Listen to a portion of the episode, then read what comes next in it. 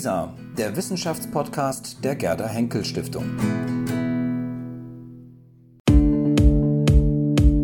Was wäre gewesen? Der Podcast über kontrafaktische Geschichte. Ja, herzlich willkommen zu einer neuen Ausgabe des Podcasts Was wäre gewesen? Der Podcast über kontrafaktische Geschichte. Mein Name ist Georgios Schatzudis. Und ich bin Charlotte Lerck. Wunderbar.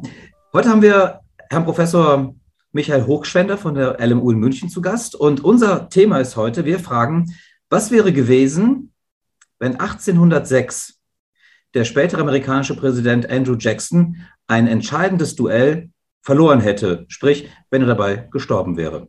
Und das erzählt uns gleich Michael Hochschwender. Ja, vielen Dank. Michael Hochgeschwender ist äh, ein Kollege am Amerika-Institut der LMU München, wo er eine dieser langen Denominationen hat: nordamerikanische Kulturgeschichte, empirische Kulturforschung und Kulturanthropologie. Und damit natürlich bestens prädestiniert, um heute über Andrew Jackson zu sprechen. Also erstmal, was ist denn realhistorisch passiert?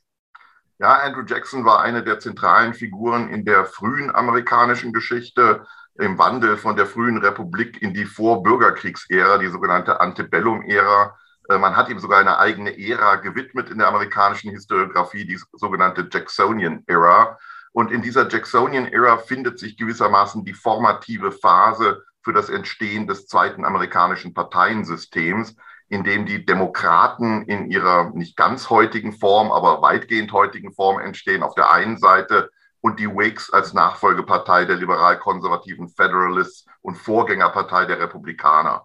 Äh, das heißt, hier haben wir eine Phase gesellschaftlicher Veränderungen, der Industrialisierung, der Formierung des Parteiensystems und vieles davon ist an die Person äh, Andrew Jackson geknüpft.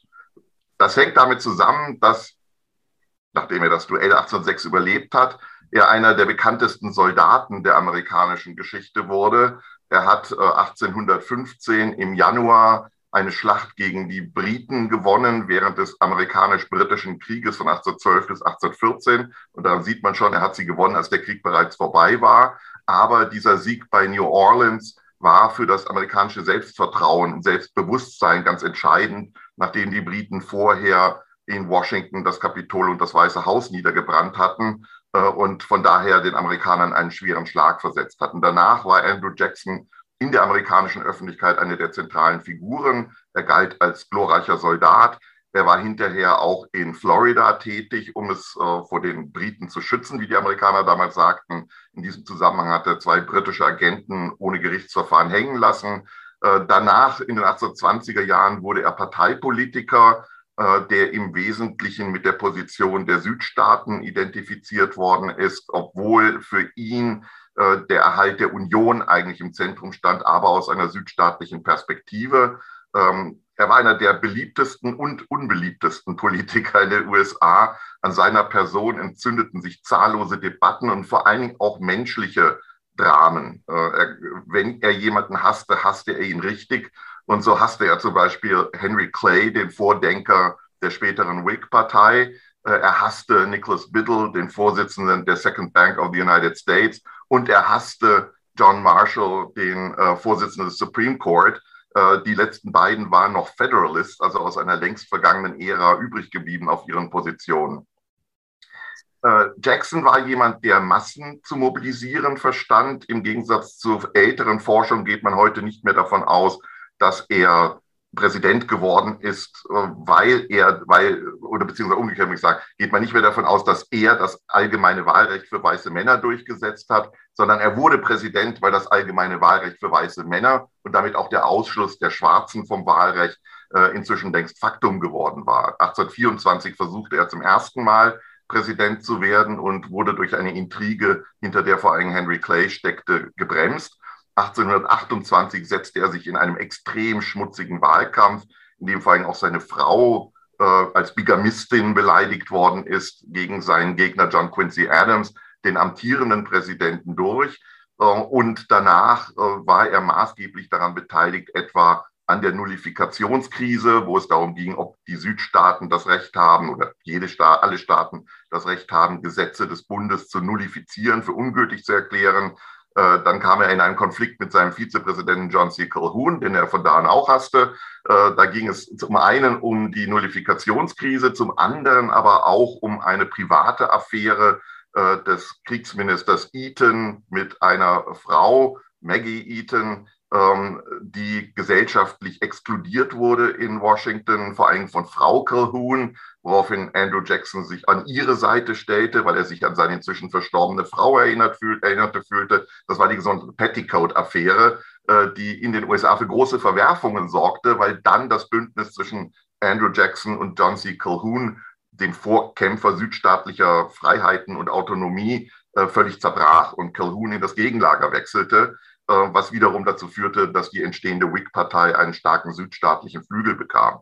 Äh, und er war schließlich verwickelt in den äh, sogenannten Bank War, in dem es darum ging, dass die Charta der Second Bank of the United States, die nach dem Vorbild der Bank of England geschaffen worden war, dass diese Charta verlängert oder nicht verlängert werden sollte. Und er setzte sich vehement für die Nichtverlängerung ein, weil er ein ganz bestimmtes Wirtschaftskonzept, ein eher reaktionäres Wirtschaftskonzept hatte, das sich an Thomas Jefferson anschloss, die Idee einer Moral Economy, in der Kleinproduzenten, Kleinhändler und Kleinkonsumenten im Rahmen einer Yeoman Democracy, einer Demokratie äh, wehrhafter Freibauern weißer Hautfarbe direkt miteinander in Kontakt treten sollten, um Waren auszutauschen unter Ausschaltung äh, eines abstrakten globalen Marktes und großer Banken. Also Banken, große Städte war etwas, was er strikt ablehnte. Äh, und insofern, wie gesagt, stand er völlig in der Tradition von Thomas Jefferson. Ähm, man kann davon ausgehen, dass das mit dazu beigetragen hat, diese Vernichtung der Second Bank of the United States, die Weltwirtschaftskrise, die Auswirkungen der Weltwirtschaftskrise von 1837 bis 1842 in den USA dramatisch zu verschärfen, weil die Regierung jetzt keinerlei ökonomischen Instrumente mehr an der Hand hat. Ein Punkt muss noch erwähnt werden, das war der sogenannte Trail of Tears die Vertreibung äh, der sogenannten fünf zivilisierten Nationen, der Cree, Choctaw, Chickasaw, ähm, Seminolen und ähm, Cherokee aus Georgia zu vertreiben, in deren äh, Territorien Gold gefunden worden war. Äh, und da spielt dann wieder die Person John Marshall eine wichtige Rolle, denn in zwei Urteilen hatte John Marshall äh, an sich dafür plädiert, diese Vertreibung nicht stattfinden zu lassen. Erst hat er gesagt, der, der Supreme Court sei nicht zuständig. Dann hat er allerdings als ein weißer Missionar sich für die Indianer einsetzte, in Worcester versus Georgia beschlossen, dass diese Vertreibung ungültig sei. Ähm, Andrew Jackson weigerte sich schlicht, diesen äh, Richterspruch umzusetzen. Er hat gesagt, soll John Marshall die Indianer selber beschützen, ich mache es nicht. Äh, und hat dann maßgeblich dazu beigetragen, dass diese Vertreibung bis ins Jahr 1837, 38 stattfand. Das löste verheerende Ereignisse im Westen aus, weil plötzlich äh, neue Indianerstämme in bereits etablierte Gebiete anderer Indianerstämme hineingepresst wurden, was äh, dazu führte, dass etwa die Kiowa und die Osage in Kriege mit den umgebenden Völkern gerieten. Das heißt, er persönlich gewissermaßen sorgte für höchste Unruhe westlich des Mississippi und auch die fünf zivilisierten Nationen erlitten große Verluste auf diesem Weg, weil das Militär nicht in der Lage war, sie zu versorgen. Das heißt, insgesamt war er schon eine extrem wichtige Person äh, in diesen ersten Jahren nach dem Entstehen der Amerikanischen Union. Ja, vielen Dank, Herr Professor Hochgeschwender. Ähm, das war ein ähm, toller Überblick in aller Kürze und auch Würze, ähm, würde ich sagen.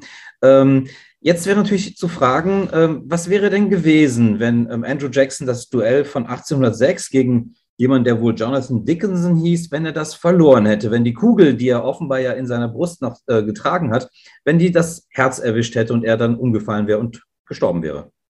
Nun, es beginnt schon damit, dass möglicherweise die USA nicht diesen Balsam äh, bringenden Sieg über die Briten äh, 1815 in New Orleans errungen hätten. Denn die Situation war so gut für die Amerikaner nicht. Es gelang Andrew Jackson eine Koalition bis hin zu Piraten, die im Umfeld von New Orleans agierten, äh, zu schaffen. Er hat auch die französischen Milizen äh, eingebaut in äh, sein, äh, seine Truppen. Und er konnte es sogar sich leisten, dass zwei Regimenter aus Tennessee und Kentucky einfach abgehauen sind mitten in der Schlacht. Trotzdem hat er gewonnen. Ähm, also insofern hätten die Amerikaner diesen Sieg wohl nicht errungen. Das wiederum bedeutet, dass ähm, das Selbstbewusstsein der USA, die ja aus nationalistischen Gründen diesen Krieg vom Zaun gebrochen hatten, einen schweren Schlag erhalten hätte. Das heißt, viele auch Großmachtambitionen, die in dieser Zeit bereits erkennbar werden, dieser Drang nach, West, nach Westen, ähm, die dann schließlich in die Idee des Manifest Destiny mündet, hätte einen Dämpfer erlitten, äh, um das Mindeste zu sagen. Das heißt, die Amerikaner wären mit einem ganz anderen mangelnden Selbstbewusstsein in die folgende Phase gegangen, äh, und äh, das hing sehr stark an der Person Andrew Jackson. Viel wichtiger ist aber das, was dann hinterher geschieht. Ähm, vermutlich wäre 1829 dann Henry Clay Präsident der USA geworden, nicht äh, John Quincy Adams. Henry Clay war jemand, der ganz klar auf eine Industrialisierung der USA aus war, der ihre internationale Rolle vor allen Dingen in der westlichen Hemisphäre auf den beiden amerikanischen Kontinenten stärken wollte, der durch Schutzzölle äh, eine amerikanische Produktion ankurbeln wollte, um sie äh, dann international wettbewerbsfähig zu machen, um mittel- und langfristig ein Gegengewicht zu Großbritannien aufzubauen. Das hätte auch bedeutet, dass man den Finanzplatz USA sehr viel früher von britischem Kapital hätte lösen können, indem man etwa ein funktionierendes Bankensystem äh, eingerichtet hätte. So blieben die USA bis in die 1870er, 1880er Jahre hinein als postkoloniale Nation von britischem Investitionskapital äh, abhängig. Und äh, das hätte Henry Clay möglicherweise relativiert, wenn nicht vermieden. Äh, das hätte auch dazu geführt, dass die Auswirkungen der Weltwirtschaftskrise von 1837, als Jackson dann ja nicht mehr Präsident war, möglicherweise hätten leichter abgefedert werden können, weil man finanzielle Instrumente in der Hand gehabt hätte, die dafür gesorgt hätten, dass äh, also diese zum Teil sozial katastrophalen Auswirkungen ähm, mit unglaublich vielen Suppenküchen in den großen Städten, äh, wo letztlich eigentlich nur noch die Kirchen das Überleben der Menschen gesichert haben, dass man da von Regierungsseite auch hätte intervenieren können. Ähm, auch innenpolitisch da wird es eigentlich dann ganz schwer zu sagen. Innenpolitisch wäre die Situation eine andere gewesen. Äh, es hätte sich die Ausbildung des Parteiensystems wohl verzögert. Denn das zweite Parteiensystem gruppierte sich maßgeblich um die Frage, bist du für Andrew Jackson oder bist du gegen Andrew Jackson? Die Whigs entstanden als Anti-Jackson-Partei mit Leuten, die völlig unterschiedliche Ansichten vertreten haben. Das heißt, diese Koalition aus Henry Clay und John C. Calhoun äh, wäre eigentlich unter normalen Umständen undenkbar gewesen. Das hätte vermutlich bedeutet, dass sich in den USA ein Parteiensystem etabliert hätte, das dem europäischen sehr viel mehr ähnelt, nämlich Weltanschauungsparteien. Eine konservative Partei und eine liberale Partei. Ähm, möglicherweise später eine sozialistische Partei. So entstanden zwei Parteien, die jeweils einen konservativen, einen liberalen und einen moderaten Flügel hatten, die zwar nicht austauschbar waren in ihrer Programmatik, aber auch keine Weltanschauungsparteien im Sinne des europäischen Parteiensystems. Und das hing mit der ganz starken Person von Andrew Jackson zusammen. Ähm, ganz schwierig ist es zu beurteilen, ob und inwieweit es Auswirkungen auf die Sklavereidebatte hatte, gehabt hätte. Henry Clay war ebenso wie äh, Andrew Jackson kein Befürworter einer sofortigen Abschaffung der Sklaverei. Er befürwortete eine graduelle Emanzipation und möglicherweise eine Rückführung der befreiten Sklaven nach Afrika. Äh, das waren die Ideen der sogenannten American Colonization Society und äh, denen stand Henry Clay sehr nahe. Ähm, aber er hätte jetzt auch nichts getan, um die Sklaverei schnell abzuschaffen. Das heißt, er hätte ähnliche Konflikte innenpolitisch provoziert, wie sie mit dem Entstehen des radikalen Abolitionismus in den späten 1820er, frühen 1830er Jahren verbunden waren, bis hin zu ausgeprägten gewalttätigen Auseinandersetzungen. Die Frage ist, ob Henry Clay, von dem man weiß, dass er die Kunst des Kompromissschließens beherrschte, eine Kunst, die man Andrew Jackson nicht nachsagen kann, äh, dass, ob Henry Clay nicht möglicherweise eine breitere politische Koalition zusammengebaut hätte, um angesichts der gewalttätigen Unruhen, die sich um den Abolitionismus und Anti-Abolitionismus, aber auch um die katholische Migration drehten, ob er da nicht äh, es geschafft hätte, äh, möglicherweise etwas friedlicher über die Runden zu kommen und damit den USA äh, den nötigen Spielraum zu geben, um die Sklavenfrage über einen längeren Zeitraum hin friedlich lösen zu können. Wenn man sich Brasilien ansieht, Brasilien schafft das ohne Bürgerkrieg. Das hat verschiedene Ursachen, auch dass der Abolitionismus dort nicht so radikal war wie in den USA. Aber umgekehrt ist es so, dass natürlich eine Person wie Andrew Jackson, der massiv damit spielte, äh, dass man die Bevölkerung entzweit und bei dem es immer darum ging, bist du für mich oder bist du gegen mich, äh, wenn man eine solche Person, die ein bisschen an Donald Trump erinnert, äh, wenn man eine solche Person nicht als Präsidenten hat, hat man natürlich ein anderes politisches Klima und ein anderes gesellschaftliches Klima, als äh, man es tatsächlich gehabt hat. Ähm, auch in der Indianerfrage, vermutlich wäre auch Henry Clay dafür eingetreten, die Indianer nach Westen zu expedieren. Ähm, aber Henry Clay hätte mehr auf den Supreme Court gehört. Das heißt, das hätte anders aussehen müssen. Es hätte vermutlich auch länger gedauert. Da kann man dann allerdings äh, argumentieren, dass das im Süden, vor allem in Georgia, äh, für erhebliche Kritik gesorgt hätte. Die Einwohner von Georgia wollten dieses Land. Sie wollten das Gold, das gefunden worden war, ähm, aber sie wollten vor allem das Land verteilen und behaupteten ja, diese Stämme könnten mit dem Boden nicht richtig umgehen, obwohl die Ackerbauern waren und ein eigenes Alphabet, eigene Zeitungen und, und, und. Also das waren zivilisierte Stämme. Aber da, das wäre tatsächlich eine Frage gewesen. Wie geht man dann mit Georgia? Und man brauchte Georgia, um South Carolina am Zaum zu halten, äh, die wegen der Nullifikation äh, sich sehr stark ähm, ja, und pointiert gegen eine äh, zentralistische Auslegung der amerikanischen Verfassung gestellt hätten. Aber auch da wäre dann die Frage, die Nullifikationskrise wird letztlich von einem Jacksonian Anhänger Martin Van Buren, der 1837 der Nachfolger wird, man redet immer von der Präsidentschaft Jackson III, äh, wird von Martin Van Buren vom Zaun gebrochen. Das war ein parteipolitisches Instrument, um die Partei enger äh, an Jackson zu binden. Das wäre unter Henry Clay nicht passiert. Das heißt, dann wäre South Carolina nicht so radikal in Richtung Nullifikation gegangen und man hätte freie Hand gegenüber Georgia gehabt. Äh, was wiederum auf den, äh, die Vertreibung der sogenannten fünf zivilisierten Stämme Auswirkungen gehabt hätte. Das heißt, äh, insgesamt hätte man vermutlich wirtschaftspolitisch einen moderneren Kurs gefahren.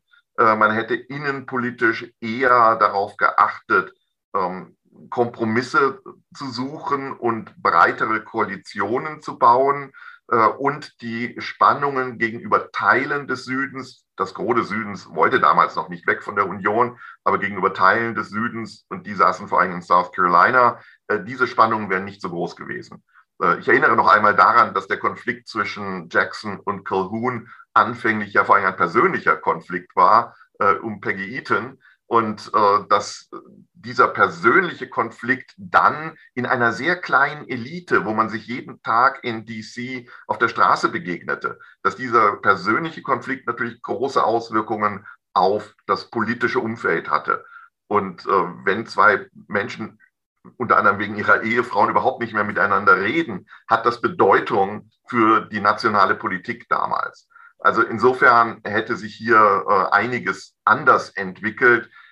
Die Frage bleibt, hätte man den Bürgerkrieg vermieden, äh, wäre die Politik insgesamt etwas humaner gewesen. Hätte der Krieg von 1846 stattgefunden, in dem es ja stark um Expansion ging. Expansion war ein zentraler Bestandteil der demokratischen Ideologie wegen dieser Idee der wehrhaften Freibauern, die ihr eigenes Land benötigen, äh, um dann als moralische, tugendhafte Rückräter der Republik zu dienen. All dies sind äh, Fragen, die man dann sinnvoll stellen kann, wenn man einmal durchdacht hat, was passiert, wenn die Person Andrew Jackson nicht mehr da ist. Ja, wunderbar. Vielen Dank. Das äh, hat ja jetzt sehr, sehr viele verschiedene Themen schon angesprochen. Und äh, als erstes möchte ich vielleicht noch mal fragen, weil es ja immer die, der, der Vorwurf ist der kontrafaktischen Geschichte, dass man sich nur auf einzelne Personen äh, konzentriert und es ist ja doch äh, die Strukturen sind, die am Ende Geschichte machen. Und jetzt has, ha, äh, haben wir aber ja gesehen, dass, dass gerade im Fall von Andrew Jackson diese Persönlichkeit und seine persönlichen Konflikte und auch sein Eheleben ja offensichtlich tatsächlich äh, Einfluss hatte. Ähm, daher jetzt äh, die Frage, ähm, konnte nur Andrew Jackson diese Rolle erfüllen, also diese Projektionsfläche auch bieten? Gab es etwas in seiner Person, hätte oder hätte es jemand anders gegeben, der, der sozusagen seinen Platz äh, dann ein, hätte einnehmen können?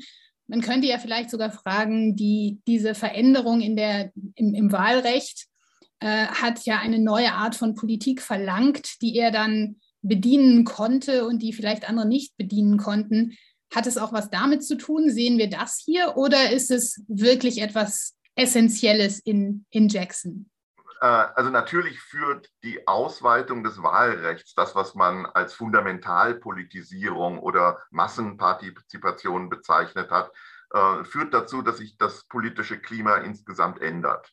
Äh, so schön die Demokratie ist, sie hat ihre Schattenseiten. Und zu diesen Schattenseiten gehört die heftige Emotionalisierung, auch wenn man sich auf der Strukturebene die gehobene Bedeutung der Massenmedien anschaut, äh, der Zeitungen. Also in diese Zeit fällt die Erfindung der Rotationspresse. Damit hat man plötzlich ein völlig neues Publikum, das führt dann dazu, dass die Lesefähigkeit ausgeweitet wird. Äh, es verändert sich mit der Erfindung der Rotationspresse ziemlich viel. Äh, das bedeutet aber auch, dass der politische Diskurs anders aussieht als vorher.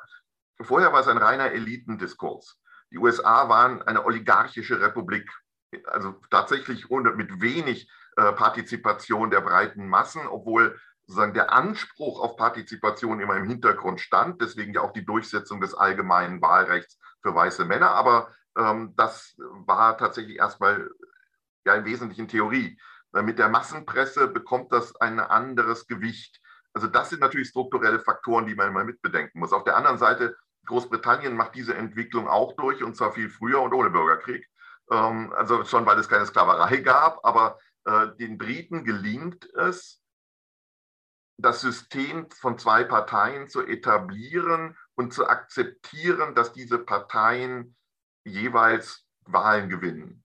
Und nicht zu sagen, die eine Partei ist das absolut Gute und die andere Partei ist das absolut Böse, sondern gut aus Tory-Sicht waren die Whigs böse und umgekehrt, aber es war erträglich. Das schafften die Amerikaner nach den ebenfalls sehr schmutzigen Wahlen von 1800 letztlich auch. Das unterscheidet sie von Lateinamerika. Äh, die Nordamerikaner sind diejenigen, die es schaffen, ein System von Regierungswechseln zu etablieren. Äh, obwohl sie dann hinterher noch einen Bürgerkrieg haben. Aber generell setzt sich diese Idee durch. Und dann in dieser Situation, Wahlen, Parteien, Massenpresse, da hängt es dann doch schon von einzelnen Politikern ab, inwieweit sie damit umgehen können. Das war jetzt nicht Jackson alleine. Ich hatte von Martin Van Buren gesprochen, der baut die erste wirklich funktionierende Parteimaschine, Albany Regency, auf. Und äh, damit baut er eine Struktur, an der die Demokratische Partei in den Städten, die sie eigentlich nicht mag, aber in den Städten sich etablieren kann. Ähm, gleichzeitig gibt es jemanden wie Amos Candle, der die Pressearbeit erledigt. Es gibt als sogenannte Kitchen Cabinet um Andrew Jackson, die Kontakte zur Presse halten, die äh, Dinge vorwegnehmen, beraten und die ihm dann Dinge zur Entscheidung vorlegen. Aber das alles hätte nichts gebracht ohne eine charismatische Person, auf die das Ganze fixiert ist. Und das ist natürlich dann der entscheidende Faktor, sozusagen der X-Faktor, äh, den man ganz schwer benennen kann, ähm, der aber im Rahmen dieser strukturellen Gegebenheiten und strukturellen Veränderungen dann doch ausschlaggebend sein kann, wie Transformation gestaltet wird. Ob Transformation zukunftsorientiert fließend und in Kompromissen gestaltet wird oder ob Transformation mit Absolutheitsansprüchen gestaltet wird. Und Andrew Jackson war jemand, bei dem Absolutheitsansprüche äh, im Vordergrund standen. Mhm. Das ist sehr interessant und ich möchte gerne an die Frage von Charlotte ein bisschen anschließen, ähm, an dieses individuelle äh, Konzept sozusagen ähm, und das ein bisschen methodisch nochmal so ein bisschen anreichern wollen, denn das machen wir ganz gerne bei diesem dritten äh, Teil unseres Gesprächs. Ähm, welche Bedeutung kommt möglicherweise so einer Methode vor für die Geschichtswissenschaft, wenn es um die Beurteilung von einer Person geht, wie eben einer Figur, wie eben Andrew Jackson, der Psychologie zu? Also äh, macht es Sinn, sozusagen in der Geschichtswissenschaft psychologische, ja, also Gutachten wäre jetzt zu viel gesagt, aber psychologische Fragestellungen an solche Figuren zu stellen, die möglicherweise ja so eine große Bedeutung haben für ähm, geschichtliche Ereignisse, um besser zu verstehen, warum möglicherweise jemand agiert hat, wie er agiert hat, mit den entsprechenden Konsequenzen dann. Also äh, auf der einen Seite würde ich sagen, ja, die Frage zumindest nach der Psychologie der Akteure ist wichtig. Und bei Andrew Jackson vielleicht wichtiger als bei anderen. Also sie wäre bei Henry Clay bei weitem nicht so wichtig. Äh, weil Henry Clay sehr viel mehr mit den Strukturen seiner Zeit zusammenfällt. Äh, da ist die Individualität tritt zwar hervor, dieses Kompromisse schließen, aber äh, es ist bei weitem nicht so wichtig wie bei Andrew Jackson, der selbst für seine Zeitgenossen ein schräger Typ war. Also unabhängig davon, ob man ihn bejahte oder ihn ablehnte, er galt als schräger Typ. Also muss da irgendetwas gewesen sein, was die Menschen angesprochen oder abgestoßen hat. Ähm, und da muss man auf den Akteur, auf die Person schauen. Auf der anderen Seite ist natürlich historische Psychologie methodisch extrem gefährlich. Jeder gute Psychologe wird Ihnen immer sagen, es ist schon schwierig genug, eine Person zu beurteilen, die vor einem sitzt. Äh, früher hätte man gesagt, die vor einem liegt beim Psychoanalytiker. Äh, aber bei einer toten Person, der man nicht mehr in die Augen schauen kann, der man nicht mehr zuhören kann, wir wissen ja nicht mehr, wie er geredet hat. Äh, also insofern haben wir sozusagen schriftliche Dokumente, die wir aber nicht in einen lebendigen Kontext hineinstellen können. Und da wird die Beurteilung natürlich sehr ja, hypothetisch. Man kann mit plausiblen Schlüssen arbeiten und das wird man auch müssen, gerade auch wenn man biografisch arbeitet. Und Biografien sind ja heute wieder etwas, was moderner geworden ist als noch in den 1970er Jahren. Und da wird man nicht drum herum kommen, äh, aber auf der anderen Seite wird man immer sehr, sehr vorsichtig sein müssen. Also um ein Beispiel zu bringen, ich habe einmal einen Vortrag gehört, wo jemand sagte, der heilige Ignatius von Loyola sei irgendwie psychisch defekt gewesen, weil er dauernd weinte. Dann wies ein Teilnehmer der Diskussion darauf hin, äh, das könne möglicherweise auch Bestandteil einer mittelmeerischen Kultur sein. Da würden auch Männer öfter weinen. Also Alcide de Gasperi weinte andauernd, wenn ihm widersprochen worden ist. Äh, also von daher ist es ganz, ganz schwer, äh, auch gewissermaßen individuelle Psychologie in einen strukturellen und in einen breiteren Kontext einzubetten, weil auch im 19. Jahrhundert Menschen sich anders verhalten als wir heute. Wir glauben dann immer, voreilig sind ja Menschen, also müssen wir wissen, wie sie waren, aber äh, es galten andere Ehrbegriffe, es galten andere Tugendbegriffe. Äh, man denke nur an diese ganzen sittlichen Reformbewegungen, wo man heute sagen würde, das ist beengend, das ist ganz furchtbar. Aber im Kontext der Zeit war das der Fortschritt. Man wollte sittliche Reform, man wollte tugendhafte Menschen, äh, man wollte eine Einhegung der Sexualität. Und das spielt ja auch bei Andrew Jackson in diesem ganzen Umfeld eine wichtige Rolle. Also insofern historische Psychologie, ja, die Fragestellung ist wichtig, aber die Methode ist nicht unproblematisch. Gut, dann äh, würde ich jetzt nochmal in eine andere Richtung weiterfragen, wo auch im Grunde das, worüber wir sprechen, nochmal in, in ein bisschen größeren Kontext der kontrafaktischen Geschichte gestellt wird. Wir haben jetzt ja viel darüber gesprochen, was so unmittelbare äh, Ereignisse gewesen sind, die, die Einfluss hatten auf die Veränderung oder die dann verändert wurden. Aber Sie haben es ja am Ende auch schon angedeutet, äh, wenn man dann in die Entfernung geht, in die weiterliegenden Ereignisse, sei es der Krieg von, äh, von 1846 oder dann natürlich der Bürgerkrieg. Und es ist ja oft so, wenn man äh, in die kontrafaktische Geschichte kommt, je weiter man von dem veränderten Ereignis weggeht, desto weniger plausibel wird es. Und das ist ja auch eines der der, der großen Herausforderungen. Deswegen würde ich trotzdem noch einmal äh, jetzt die Frage stellen, wie sähe denn sagen wir, das 19. und 20. Jahrhundert aus, auch vielleicht das 20. Jahrhundert ohne Andrew Jackson? Ja, das ist ein bisschen wie der Zukunftsforschung. Also äh, Zukunftsforscher sagen immer, etwa fünf Jahre kann man gut prognostizieren. Alles, was über fünf Jahre hinausgeht, ist die Streubreite so groß, dass man eigentlich keine sicheren Aussagen mehr machen kann. Von daher würde ich, wäre ich jetzt auch sehr vorsichtig. Ähm, also, wie gesagt, der Krieg von 1846 könnte ich mir vorstellen, dass er nicht stattgefunden hätte. Äh, weil diese Form von Expansionismus setzt ja im Grunde die andauernde Herrschaft der Demokratischen Partei, die von den Whigs ja immer nur sehr kurz unterbrochen werden konnte, äh, setzt diese Herrschaft voraus. Ähm, mit einem Präsidenten Henry Clay könnte man sich vorstellen, dass die Whigs möglicherweise ähm, eine längere Regierungsdauer gehabt hätten und die war nun tatsächlich nicht so expansiv wie die Demokraten. Ähm, also da könnte man sagen, der hätte vielleicht nicht stattgefunden. Das hätte wiederum die Frage der Expansion der Sklaverei einerseits entspannter gemacht, weil die unmittelbaren Debatten, ist Kansas äh, und dann später vor allem Arizona oder Kalifornien, sind das Sklavenstaaten oder nicht? An was halten wir uns da? Volkssouveränität, ja oder nein? Äh, diese Debatten hätten dann nicht stattgefunden, wenn man die Gebiete gar nicht gehabt hätte. Kansas hätte man gehabt, aber die ganzen Gebiete westlich hätte man nicht gehabt. Ähm, möglicherweise hätte eine Whig-Regierung auch das Filibustern, also die expansionistische äh, expansionistischen äh, Abenteurerunternehmungen in Mittelamerika gebremst oder gestoppt, in denen es ja auch darum ging, neue Sklavenstaaten für die Union zu finden. Auf der anderen Seite hätte das möglicherweise dazu führen können, dass man im Süden noch mehr Panik gehabt hätte, äh, in Zukunft minorisiert zu werden und je nachdem, wie radikal sich die abolitionistische Bewegung unter diesen Bedingungen entwickelt hätte, hätte das auch zu einem Radikalisierungsschub im Süden führen können. Und aus strukturellen Ursachen heraus würde ich immer sagen, der Bürgerkrieg hätte stattgefunden. Äh, also das war schon in der, im Gründungsakt der Union angelegt, äh, dass man äh, irgendwann sich entscheiden musste, ähm, werden wir zu einem Nationalstaat oder bleiben wir eine Staatenunion? Ähm, wo liegt die Souveränität? Man, vor einem hegelianischen Hintergrund hat man immer von der Unteilbarkeit der Souveränität geredet. Ähm, und entweder ist der Einzelstaat souverän oder der Bund ist souverän. Ähm, also die heutige Europäische Union zum Beispiel hat da flexiblere Lösungen, aber im 19. Jahrhundert konnte man nicht so denken. Das heißt, das hätte irgendwann geklärt werden müssen. Und zwar meiner nach sogar unabhängig von der moralischen Frage nach der Sklaverei. Äh, denn neben der moralischen Frage, die für viele gar nicht im Vordergrund stand, ging es um knallharte ökonomische Fragen. Äh, denken Sie an die Free Soil-Bewegung, äh, also die Angst ursprünglich demokratischer Kleinbauern vor der Konkurrenz von Sklavenhaltern, die billiger produzieren können. Ähm, es geht, wie gesagt, um die Verfassungsfrage. Wird die Verfassung eng oder weit ausgelegt? Es geht um die Zollfrage, weil der Süden kein Interesse an Schutzzöllen hatte, weil er nicht industrialisiert war. Also all diese Fragen, die in der Sklaverei ihren Kumulationspunkt finden, die waren ja da. Und die hingen nicht von einer Person ab. Und äh, deswegen hätte das meiner Meinung nach ziemlich zwangsläufig in einen Konflikt geführt.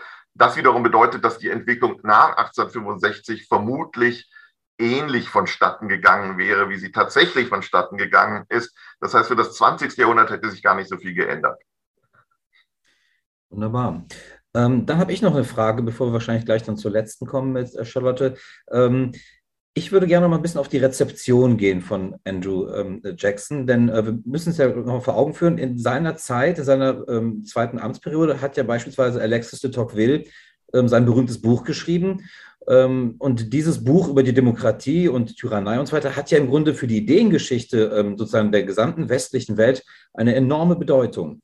Ähm, also mir geht es ein bisschen um die Wirkung sozusagen von äh, Jackson für die Rezeptionsgeschichte. Man erinnere auch nur einfach daran, dass beispielsweise Donald Trump, glaube ich, wenn ich das richtig in Erinnerung habe, sich extra ein äh, Porträt von Andrew Jackson ähm, an, die, ähm, an die Wand gehängt hat, weil das so eine Art Vorbild für ihn war. Hier, Leute, schaut mal, das ist der erste amerikanische Präsident, der gegen die Eliten sozusagen, äh, sozusagen die kritisiert hat und auch angegriffen hat. Ja, also ähm, welches, weil man spricht ja auch von einer bestimmten Demokratieform, die dann Repu äh, Regierungsform, die mit Jackson sozusagen eingeführt worden wäre.